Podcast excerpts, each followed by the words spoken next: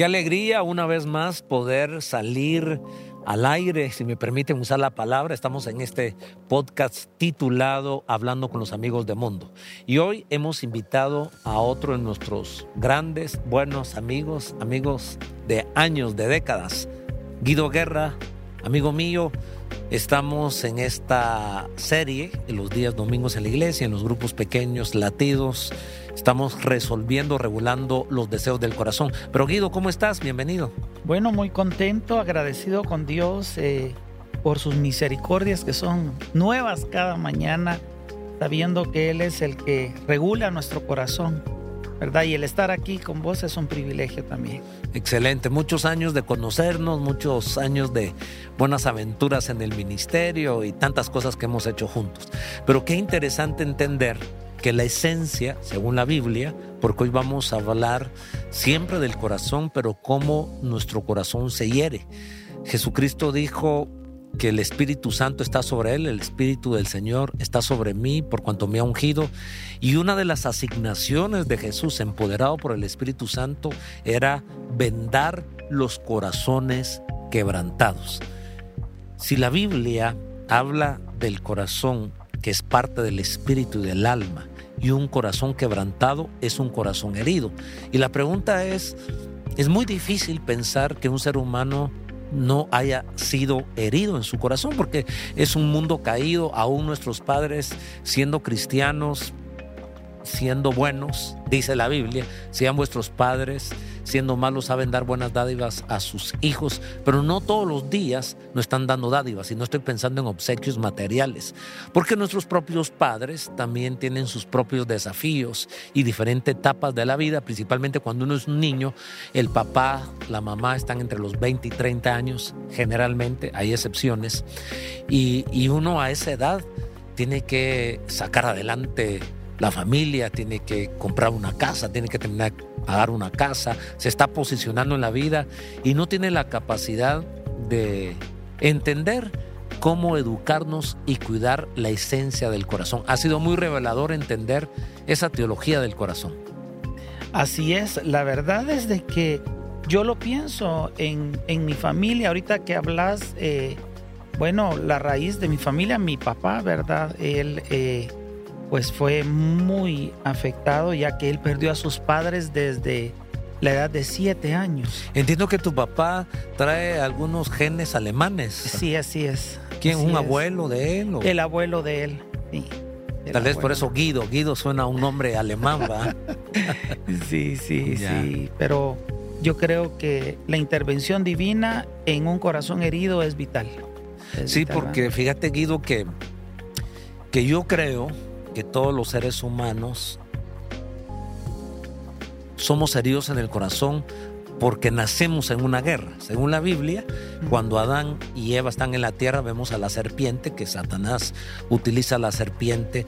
O sea, que desde que Adán y Eva fueron puestos en la tierra, Dios les da el corazón y están los deseos centrales, los anhelos centrales del corazón masculino, el corazón femenino, y, ahí venía una vida plena, una vida de plenitud. La serpiente, el diablo, trata de distorsionar, de destruir lo que Dios tanto ama al ser humano. No puede tocar a Dios, entonces nos destruye. La manera de destruirnos es dañar nuestro corazón, porque de ahí mana la vida. ¿Y cómo nos destruye? Nos destruye haciéndonos una herida pero en nuestros tres deseos centrales. Si recapitulamos, a ver, ayúdame, los tres deseos centrales del corazón del hombre, uno de ellos es honra, poder, poder y, gloria. La honra, poder y gloria tienen diferentes rostros según el hombre. La honra, poder y gloria en el hombre es ser guerrero, ser aventurero y ser enamorado, conquistado del corazón de una mujer. Los deseos de honra, poder y gloria de la mujer son distintos, aunque honra, poder y gloria es un terreno común para hombre y mujer, pero en la práctica son distintos. Guerrero, aventurero y conquistador de una mujer. Y los deseos de la mujer encajan con los del hombre. La mujer revela belleza. Revela, la mujer fue hecha para expresar belleza. La belleza de Dios la expresa la mujer. Pero también la mujer tiene otros dos deseos centrales, aparte de expresar belleza, y es ser cautivante, ser cautivadora, ser vulnerable, ser invitada a la aventura. La mujer fue hecha para sentirse la persona más importante en la vida de un hombre. Cuando un hombre le dice, ¿quieres ser mi novia? ¿Quieres casarte conmigo? Quiero toda la vida pasarla contigo, la mujer se siente no solo la mujer más bella, sino la mujer más importante en la vida. Y la mujer fue hecha también con ese, con ese rol de, de ser enamorada. una aventura, ¿verdad? de que el hombre la enamore. Muy bien, entendiendo los tres deseos del hombre y los tres deseos de la mujer. Guerrero, aventurero, conquistador de una mujer. La mujer quiere ser conquistada por un hombre, quiere ser no la aventura, la compañera de la aventura y quiere develar, expresar belleza. Entonces, ¿qué hace Satanás? En estos tres deseos que tenemos, todos los hombres nos queremos sentir así, guerreros, aventureros y conquistadores de una mujer. Y lo que va a hacer el diablo a través de una herida, o sea, a través de una circunstancia, es dañarnos. Nos hacemos la gran pregunta, ¿será que tengo lo suficiente para ser guerrero, aventurero y conquistador de una mujer? Pero hemos entendido a través del libro de John Eldridge que generalmente quien hiere el corazón de un niño, de una niña, de un hombre y una mujer es el papá. Porque cuando uno es un niño no tiene la capacidad de ir delante de Dios, decirle Dios, tú me hiciste, tengo lo suficiente, tengo lo necesario para ser ese hombre en la vida, para ser el verdadero guerrero, el verdadero conquistador de una mujer, el verdadero aventurero. Entonces uno se está formulando inconscientemente esa pregunta, tal vez no la logra verbalizar, no llega uno con su papá cuando tiene tres años, papá, ¿será que yo voy a poder enamorar y me voy a lograr casar? El niño no lo está pensando, no, no lo está expresando de esa manera. Pero los padres, principalmente papá, ojo, para nosotros que somos hombres es un gran privilegio, pero una gran responsabilidad. La mamá también juega un papel importante, no lo dudamos, pero es el hombre, el papá, el que tiene la capacidad de no de validar el deseo del corazón, porque ese es solo Dios, porque Dios es el creador de nosotros los seres humanos. Pero entonces, ¿qué papel juega el hombre? El papel del hombre es, si no es validar, es afirmar, los deseos que tenemos los seres humanos. Y generalmente, ¿qué hacen los papás? No afirmarlo. Cada uno de nosotros tiene una historia, ¿Cuál es tu historia, Guido? ¿Cómo fue la relación con tu padre? Eh, pensando en estos deseos, ¿qué palabras, qué acciones? ¿Cómo fue tu niñez? ¿Cómo fue tu adolescencia? Realmente eh, no es fácil contar esto porque son situaciones que te marcan la vida, pero quisiera tal vez comentar eh, quién era mi papá. Mi papá se queda huérfano a la edad de seis años, mm. tanto de papá como de mamá y a él le tocó que eh, salir adelante solo en la vida desde esa edad. Él termina en una casa donde, como decimos, lo recogieron en una casa mm. y él tuvo que eh, salir solo en la vida, trabajar desde esa edad. Entonces él no recibió ninguna eh, afirmación, ninguna validación de parte de sus padres, no tuvo una, una imagen eh, paterna ni, materna. Entonces él le tocó que bregar solo, sin afecto. Eh, agradezco a la familia que le haya recogido, mas sin embargo él tuvo que salir adelante. Eh, eso marcó la vida y el comportamiento de mi papá, obviamente. Yo recuerdo que unas frases que él tenía era así me criaron a mí y así pues. voy a yo a crear a mis ¿Y cómo lo repetimos? Es un cliché, ¿verdad? Exacto. Así crecí yo y así tenés que aprender. Sí. Entonces, eh, quizá eh, en ese entonces mi papá, que no conocía al Señor, eh, su experiencia de la vida muy pobre en afecto, en amor, él creció así y quizá eso afectó mucho nuestra relación de padre e hijo. Abonado a eso, eh, que yo tuve una madre que era una mujer de Dios, de oración, evangelizadora. Eh, quizá la experiencia fue que ella no tuvo la sabiduría en su momento de, de no contarme cosas que ella vivió con mi papá antes que yo naciera. Entonces, quizás sufrimientos que, que E- ella te ella. los contaba a vos. Ella me lo contaba y yo me convertía, lo que decimos, en un paño de lágrimas, Uf, en su claro. consejero desde muy niño. y vos eras más pequeño porque El no, más hubo, no- no pequeño. hubo hermanas, ¿verdad? No, no. So- Tuvimos dos hermanas que fallecieron pequeñas, pero Tenés tres hermanos varones somos mayores. seis. seis varones. Sí, Wow. Y más las dos niñas eran ocho. eran ocho. Seis varones en una casa. Ya me imagino la hora de sentarse a comer en esa mesa. Oh, no, eso con un ojo cerrado y un ojo abierto. Ah, se no, oraba. así era. así Porque era. La comida era industrial en la mesa y si te descuidabas te quedabas sin nada. Claro, entonces ahí había masculinidad por Sí, todos lados. así Eh, es. siete corazones masculinos, va tu Así papá, es. seis ustedes y tu mamá pues era el Así único es. corazón femenino. Sí. Y entonces tu papá con esa historia tan difícil y el daño, algún tipo de daño que le hizo a tu mamá, Definitivamente. y tu mamá te lo contaba a vos y eso fue creando... Entonces el problema era lo que mi mamá me contaba más lo que yo veía. Entonces eso se maximizó en mí y me llevó a tener un resentimiento, odio, rencor hacia mi papá. Claro que cuando venimos a los pies de Cristo y entendemos todo eso, nos damos cuenta del sufrimiento que tuvo mi papá. ¿Cómo podía él expresar amor? ¿Cómo podía él Era un corazón herido, ¿va? Exactamente. en sus tres deseos, desbalanceado, totalmente? irregular el corazón en su frecuencia cardíaca, en esta analogía. Me imagino como guerrero, tu papá, pues no sé, algunos tienden a minimizarse. Él estaba maximizado. Ma- Entonces debió haber sido un poco violento, tal Sí, vez, sí. sus palabras Sí, ofensivas. así es. Eh, Tuviste así es. episodios duros eh, con él. Sí, quizá lo vivieron más mis hermanos, yo lo viví también, pero quizá lo vivieron más mis hermanos mayores. Eh, pero a lo que a lo que yo entiendo ahora con esta herida era que su comportamiento, su carácter, su forma de ser eh, fue totalmente diferente a lo que Dios tenía para él, ¿verdad? Claro. Dios nos creó de tal manera que, que nos hizo balanceados y como hemos hablado, Satanás lo que quiere es provocar estas heridas para que esos deseos sean eh, o minimizados o maximizados, no tengan el balance perfecto para poder tener una vida plena. Y, mi papá pues eh, tuvo esa experiencia muy dura, muy difícil, y ahora yo lo entiendo, ¿verdad? Y lo entendí obviamente cuando en su momento pues llegó el perdón, ¿verdad? La misericordia de Dios y el perdón. Y pude comprender muchas cosas en Él porque Él era como era, ¿verdad? A causa de eso. Pero mientras yo no lo entendía, yo fui herido.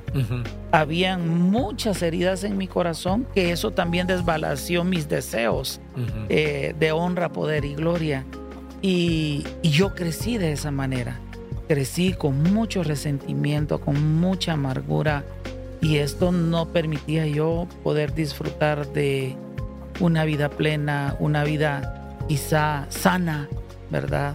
Eh, yo quizá me minimicé, me retraía, eh, vivía en soledad, eh, muy pocas amistades, eh, muy ensimismado, ¿verdad? Y, y con muchas luchas internas a raíz de esas experiencias vividas, ¿verdad?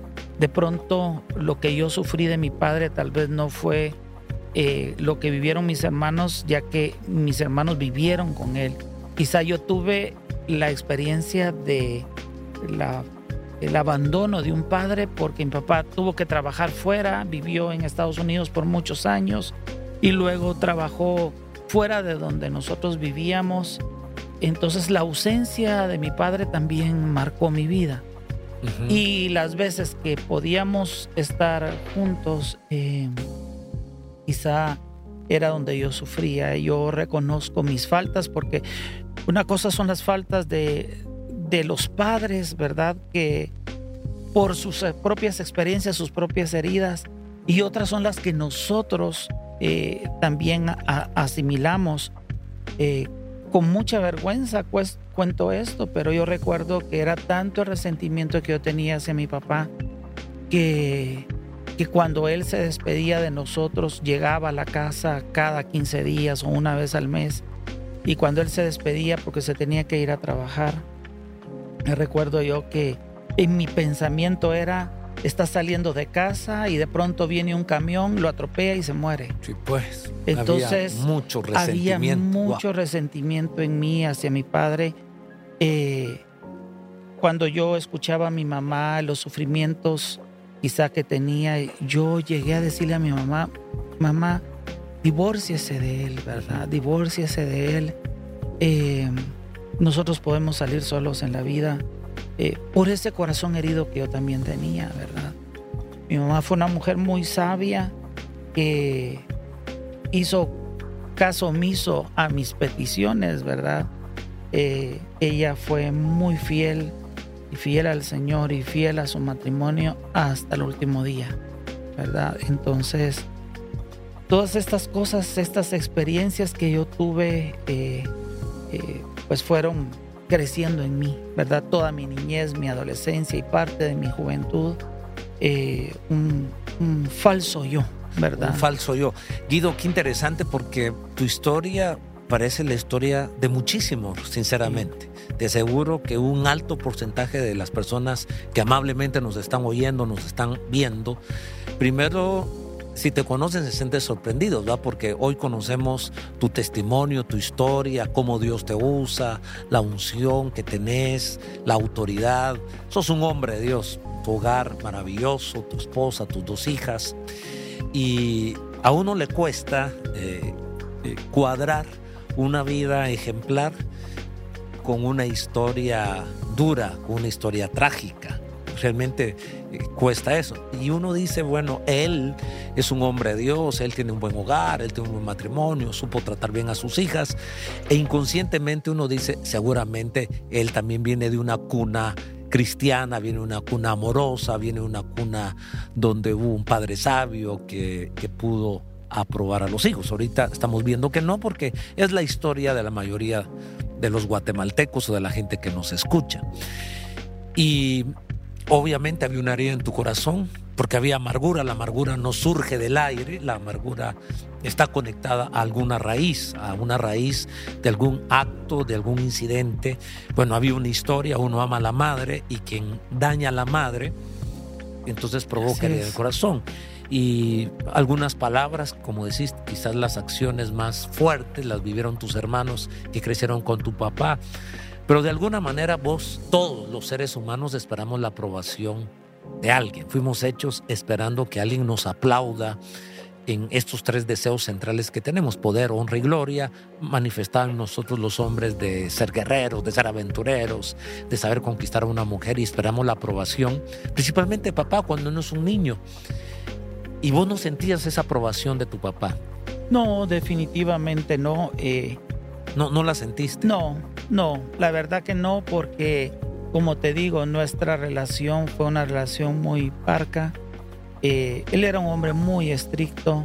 Muy exigente. Exigente y él tuvo que ser así por su propia experiencia. Y entonces no, no, no podías satisfacer el estándar de tu papá para X, Y cosas que él pedía. No, no, eh, realmente no. Eh, más fue su ausencia la que, la que marcó mi vida, ¿verdad?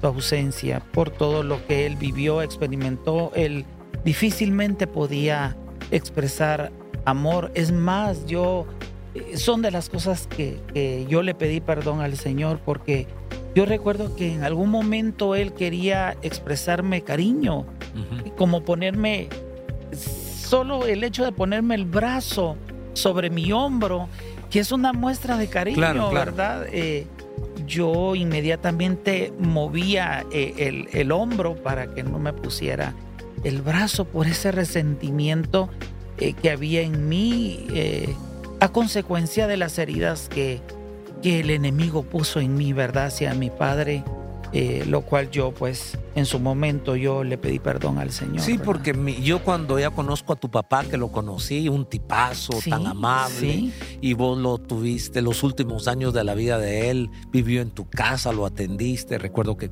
cuando muere estuvimos con vos. Eh, solo porque soy pastor y, e entendemos cómo funciona la vida y hemos entendido tantos casos y, miramos también en la Biblia tantas biografías, pero si no, yo hubiera dicho, wow, esta relación de Guido con su papá fue maravillosa desde siempre, porque ya cuando yo los conocí, vos, eh, pues un cristiano, ya lo habías perdonado y fue un proceso. Pero eh, como el tema que estamos abordando es la herida, cómo la herida en nuestro corazón, ¿qué pasa? Ya entendimos que se da cuando alguien nos daña, principalmente cuando es nuestro padre que nos daña, no aprobando nuestros deseos. Uno nunca satisface a un padre exigente en esos deseos. Uno esperaría que el padre le dijera, eh, soy, soy, soy guerrero, o, o, que, hola, qué fuerte estás, cómo estás decreciendo, vos sos alto, un ochenta y pico, y quizás nunca tu papá te dijo, cada vez que regreso del trabajo o estos meses que no estuve, cómo creciste, cómo estás de alto, qué fuerte estás, que esas son las cosas donde nos medimos nosotros los hombres, nos encanta que nos digan que estamos fuertes, que podemos hacerlo, que somos simpáticos y al no escuchar eso se hiere tu corazón, entiendo el sentimiento de amargura. El, el punto es que cuando hay una herida viene un mensaje, un mensaje que siempre nos descalifica. Así es y luego del mensaje nosotros hacemos un acuerdo, un pacto, un pacto de decir si es cierto, sea que nuestro padre activamente nos diga fracasado, débil, eh, qué sé yo, cuántas palabras usó tu papá, no lo sé, o en su ausencia tampoco te afirmó porque un padre dice, bueno, yo nunca le dije a mi hijo poco hombre, nunca le dije a mi hijo bruto, burro, estúpido, no usé estas palabras, pero tampoco le dijo inteligente, genio, crack, que listo. Entonces esa, esa es una sutileza del enemigo, porque el papá dice, yo soy un buen padre, pero es un padre ausente en aprobación a sus hijos. No le dijo burro, pero nunca le dijo genio no le dijo, nunca le dijo mariquita, poco hombre, pero tampoco le dijo campeón. Qué, qué tipazo sos, qué fuerte sos. Esa ausencia es más sutil todavía. Así es. Porque nuestro corazón se hiere y uno se anda haciendo esa pregunta, ¿será que tengo lo suficiente para ser el hombre, el campeón en la vida? Y lleva nuestro corazón a maximizarse o minimizarse. ¿Cómo esas heridas te llevaron a, minimizar? ¿Cómo en la práctica tuviste temores o, quisiste demostrar algo? ¿Cómo fue tu historia? Bueno, eh, fui una persona muy solitaria, para empezar. Eh, de pocos amigos, de pocos amigos. ¿Cuál era el mensaje? No tengo valor, no me aman. Sí, me sentía desvalorizado, ¿verdad? Eh, temores, inseguridades en mi vida. creí que que no iba a alcanzar cosas. Eh, mi futuro estaba distorsionado. No me visualizaba con un futuro exitoso, mm. ¿verdad? Al contrario. Eh, es más, eh, quizá es ahí donde uno busca la, la validación en las personas. Otra experiencia que la tengo muy presente después que yo me gradué de sexto primaria, eh, recuerdo que fui abanderado en esa oportunidad. Mi mamá estaba muy orgullosa. Sí, pues. Eh, mamá, pues sí tenía esa, esa expresión de validación, de afirmación hacia nosotros. Y recuerdo que una vez ella, muy orgullosa, habla con una persona de su trabajo y le dice: Mire, mi hijo eh, ya cerró sexto primaria y es abanderado. Y él de una forma muy sarcástica y se ríe y dice, ah, ese tu hijo nunca va a hacer nada en la vida. ¿Quién dijo eso? Lo dijo un amigo, ah, compañero de trabajo de, mi papá. Eh, cuando yo escuché eso, eh, yo con la experiencia que tenía, eh, nuevamente el enemigo, ¿verdad? Creando esas heridas. Y cuando yo te hablo de la distorsión del futuro, podemos hacer incluso cosas ya en el presente que vienen como consecuencia de la herida. Yo hice acuerdos con el enemigo eh, y parte de ese acuerdo contame, yo... Contame, por ejemplo, yo dije esa vez, el día que yo me, me gradué de la universidad, le voy a ir a restregar mi diploma a ese señor, ¿verdad? Eh, pero era Era bueno que, yo pudiera graduarme de la universidad. Pero uno no necesita demostrarle nada a nadie. Eh, y el problema es ese, que uno quiere demostrarle a las personas, quiere recibir siempre esa afirmación. Entonces, eh, eh, era algo bueno graduarme, pero la raíz pero no venía un padre de una herida. que celebrara ese, esa sabiduría, ese premio académico. Hubo una madre. Y fíjate qué interesante. Nuestras madres realmente son unas santas mujeres. Generalmente las madres son, son así. Pero no es suficiente. Espero darnos a entender, espero explicarme en esto. De ninguna manera desvaloramos a la mujer. Las madres son una cosa súper especial. Pero Dios diseñó que quien afirmara el corazón Así es. Del niño y de la niña no es mamá, sino papá. Gloria a Dios cuando las mamás están ahí también, pero la mamá siempre somos el, el, somos fieritos, o la mamá dice, ay, qué lindo es mi hijo. Eh, para las madres somos inteligentes, somos, solo mi hijo lleva el paso en el desfile, es el único que no lo lleva, Así es. pero es la mamá la única que, que realmente puede que siempre lo hace. Entonces uno ya al final dice, es porque es mi mamá. Pero el papá, el lenguaje del padre, porque tenemos el corazón dañado desde la caída de Adán, el padre no está, o si está, no aplaude. En vez de decir, como los gringos dicen, wow, nosotros decimos ala, el gringo dice wow, pero el, el padre no dice wow, el padre dice how, cómo. ¿Cómo es posible? ¿Será? Mete duda en vez de afirmarnos. Mira qué interesante tu historia. Ahora yo quisiera contarte un poquito la mía, porque, bueno, mi padre, mi padre lo hizo bien realmente. Mi padre nunca me descalificó y estuvo ahí en los momentos importantes de mi vida afirmando. Pero debo reconocer que tenía heridas. ¿Y por qué lo estoy contando? Porque generalmente uno se esconde vos no lo estás haciendo porque sos pastor y ya entendés esto, pero generalmente el ser humano anda buscando culpables. Pasó desde el huerto del Edén. Adán inculpa a la serpiente, que realmente fue la serpiente que le engañó, pero no dijo a ella, sí, me engañó, pero aquí estoy yo, yo, yo fui culpable, Dios, perdona. No, no, que dijo fue la serpiente. Y luego cuando Dios se voltea con Adán, Adán dice, fue la mujer que tú me diste. Terminó echándole la culpa a Dios. Eso se llama excusa, buscar causas afuera de nosotros.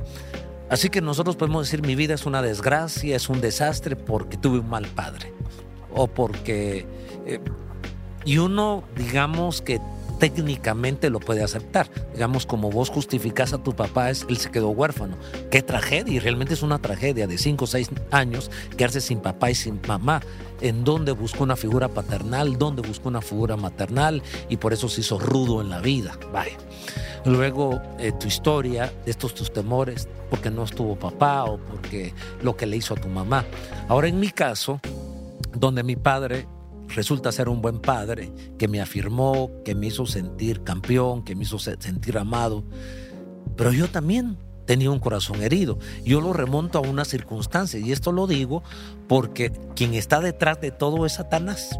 Honestamente es Satanás. Así es. Satanás agarra, como tomó la boca de Pedro, el razonamiento de Pedro, y Jesús lo discernió, le dijo, apártate mi Satanás, porque si uno no se da cuenta, uno termina odiando, como fue el caso tuyo hasta que entendiste el punto, pero terminaste odiando a tu padre, deseando que un camión lo atropellara, y a quien debe atropellar es a Satanás que desde que agarró a la, a la, serpiente, agarra a la serpiente, agarra a papá, agarra a mamá, agarra las circunstancias. Resulta que antes de los cinco años yo tuve que ir al hospital porque eh, tuve una cirugía y me dejaron una semana. ¿Qué pasó esa semana en el hospital? Yo no lo sé, yo no recuerdo nada. Todo lo que yo te estoy contando ahora y a nuestros amigos y amigas que nos miran y a los que nos escuchan es porque mi mamá y mi papá me lo cuentan. Me dejan en el hospital y yo a medianoche comienzo a llamar a mi mamá en el hospital. Mi mamá no está allí conmigo en la habitación. Seguramente llega una enfermera. Yo le digo a la enfermera, usted no es mi mamá, usted no es mi mamá. Luego, cuando era la hora de visita, si a mi mamá y el primer día cuando todos se despiden y mi mamá era la última en que quería irse, yo me, yo me pongo alterado. Todo esto me lo cuentan ellos, yo lo estoy repitiendo como loro. Y le digo, no, no se vaya. Y cuando yo miro que se está yendo, yo comienzo a gritarle a mi madre, usted es mala. usted es mala. Fíjate. Y yo la trataba de tú. Yo la tuteaba a mi mamá, tres, cuatro, cinco años de edad. Y después de una semana, una, ocho días o siete días fueron suficientes para yo ya no tratarla de tú, sino ahora tratarla de usted. Cada familia tiene su contexto. En nuestra familia tutearnos es cariño, respeto, cercanía. Y usted también es una expresión de mucho respeto, pero de un desconocido. Vos encontrás a una persona desconocida y la tratás de usted. No solo le mostrás respeto, sino también hay una pared invisible ahí. Algo, algo pasó en el corazón mío. No fue mi papá quien murió, tampoco mi mamá, en todo caso fueron los dos los que me dejaron en el hospital. ¿Qué me sucedió en la noche? ¿Qué espíritu? Por eso yo creo en el mundo espiritual, no solo porque la Biblia lo dice, lo experimenté. Me llené de temor, me llené de terror y los deseos de mi corazón se desbalancearon. Y en la mayoría de episodios de mi, de mi vida, yo no miro mi corazón maximizado, sino minimizado. El hecho que me gustaran las chicas, varias jóvenes, y que no tuviera yo la capacidad de expresarle mi, mi gusto a una señorita, decirle qué bonitos sus ojos o piropearla. No, porque me daba terror, me daba temor interactuar socialmente con las personas también me desgastaba muchísimo social. Yo te conocía a vos, yo tenía 13 años, 14, 15 años, porque veníamos juntos a la iglesia, pero de repente en un centro comercial yo te divisaba como a, ¿qué te digo?, 30 metros, me ponía nervioso. Me ponía nervioso que iba a tener que saludarte y tener que platicar con vos. Algo había pasado ahí. ¿Por qué? Porque hubo una herida, que el diablo utiliza circunstancias, la herida lleva un mensaje, el mensaje es no valgo, no me aman, porque si me hubiesen amado, no me hubieran dejado en el hospital, me abandonaron. Entonces uno hace un acuerdo, yo no valgo la pena, no vale la pena relacionarse con las personas porque aunque te aman, de todos modos te van a abandonar. Y eso comienza a destruir nuestra vida. Creo que estamos aquí no solo, bueno, hoy nos quedamos para hablar de cómo se hace la herida. La herida generalmente nos lo hacen nuestros padres, no nuestra mamá. En el alto porcentaje es papá porque Dios lo capacitó a él para afirmarnos. También reconocemos que hay madres se han desubicado, están heridas también y le dicen tantas palabras que lo hacen pedazos o lo abandonan a uno. Y las circunstancias, ya sea papá, mamá o una circunstancia, una violación, esa herida te llena de odio y mientras uno no perdone ese acuerdo que uno hizo, inconscientemente no sirvo, soy una basura, soy un tonto, soy un bruto, razón tenía, soy un fracasado. Ese acuerdo está ahí hasta que uno tiene la capacidad de pedirle perdón a Dios y perdonar a las personas. Cuando uno perdona a las personas, el nudo se desamarra y ese acuerdo pierde vigencia en nuestro corazón. Creo que el próximo programa vamos a hablar en el próximo podcast. Hoy solo hablamos cómo se hace la herida, pero hablaremos cómo nos podemos sanar de esa herida. Gracias Guido, gracias por estar con nosotros. Gracias, muchas gracias también y bueno, tal vez solo para finalizar mencionar. Mira, mejor no quiero que lo digas. Así dejamos, somos, somos buenos para vender nuestro producto. Nos dicen, estos se pusieron de acuerdo y qué pilas, qué va a decir Guido Guerra, cómo podemos resolver esto. Pero si yo quiero escuchar lo que me vas a decir y la gente lo quiere escuchar, y entonces sos el invitado para el próximo programa, para que escuchemos qué es lo que quiere decir Guido y principalmente cómo resolvimos eso, cómo lo resolviste vos y cómo lo resolví yo. Me parece. ¿Está bien? Está bien. Será hasta la próxima. Gracias. Hasta luego.